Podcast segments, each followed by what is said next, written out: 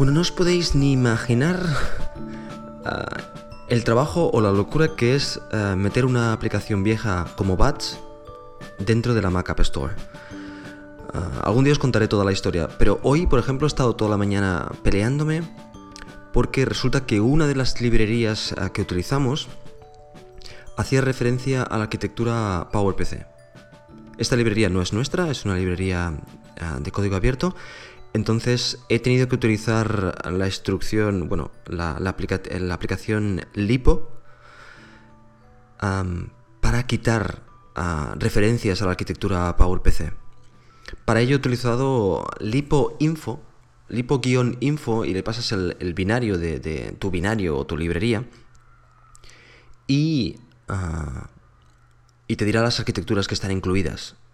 Entonces, ah, a partir de ahí puedes hacer lipo ah, menos remove, el nombre de la arquitectura y el binario, y pasándolo un directorio de un archivo de salida, y te va a coger tu binario, te va a quitar todas las referencias a la arquitectura, a la arquitectura que tú quieras, y, y entonces tendrás tu binario fuera de esta arquitectura. Bueno, pues evidentemente eso lo tienes que hacer no solo para tu binario, tu propio binario, que teóricamente ya tiene que estar compilado sin referencias a la arquitectura PowerPC, sino para ah, con todos los binarios que, utilices, o sea, todas las librerías de referencia que utilices. En el caso de BATS ah, son unas cuantas, por lo tanto he tenido que ir una por una quitándole todas las referencias. Evidentemente, eso después de que me rechazaran la aplicación varias veces por este motivo, porque evidentemente yo decía que esto no puede ser, yo no estoy haciendo referencia a ninguna otra librería que yo no estoy haciendo referencia a ninguna arquitectura que no sea la, de 32 bits en este caso. Y además soporto la de 32 y la de 64. Ah, bueno, pues ah, finalmente, gracias a los foros de Apple, ah, he visto esta, esta utilidad lipo para limpiar, para limpiar esto, para limpiar las arquitecturas. Bueno, debo decir que la, inicialización, la primera vez que, subimos bats a, la App Store tardó 15 días, tardaron 15 días en respondernos.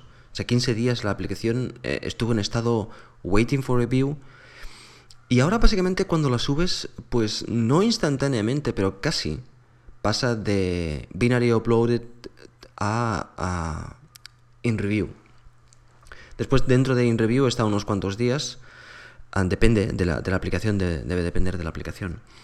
De hecho, ahora mismo Bats está en review, por lo tanto todavía no sé si la van a probar esta nueva versión o no la van a probar.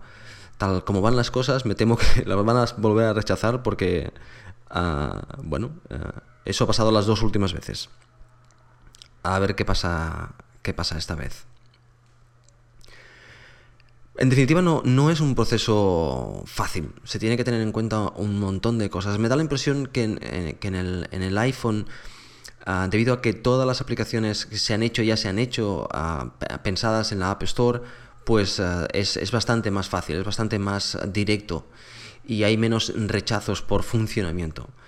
Pero en el Mac, si tienes una, aplicación ya funcionando, evidentemente no has sufrido todas estas restricciones que, que sufrimos y, por lo tanto tienes que pasar por el aro, o sea, tienes que limpiar tu aplicación para pasar por todos los filtros y eso no solo conlleva cambios, sino cosas que tú pensabas que, que, que, estaban correctas y que no había ningún problema, pues eh, te, vas, te las van devolviendo y como que el único feedback que tienes es el hecho de cuándo te la devuelven, pues eh, no es una sensación agradable el hecho de que te, te rechacen la aplicación porque te falta una cosa o has puesto una cosa de más. También se tiene que tener en cuenta que las aplicaciones que no se han hecho durante, por ejemplo, el año pasado, utilizaban versiones de Xcode uh, muy, ah, muy hacia atrás uh, y, estas versiones de Xcode han ido cambiando.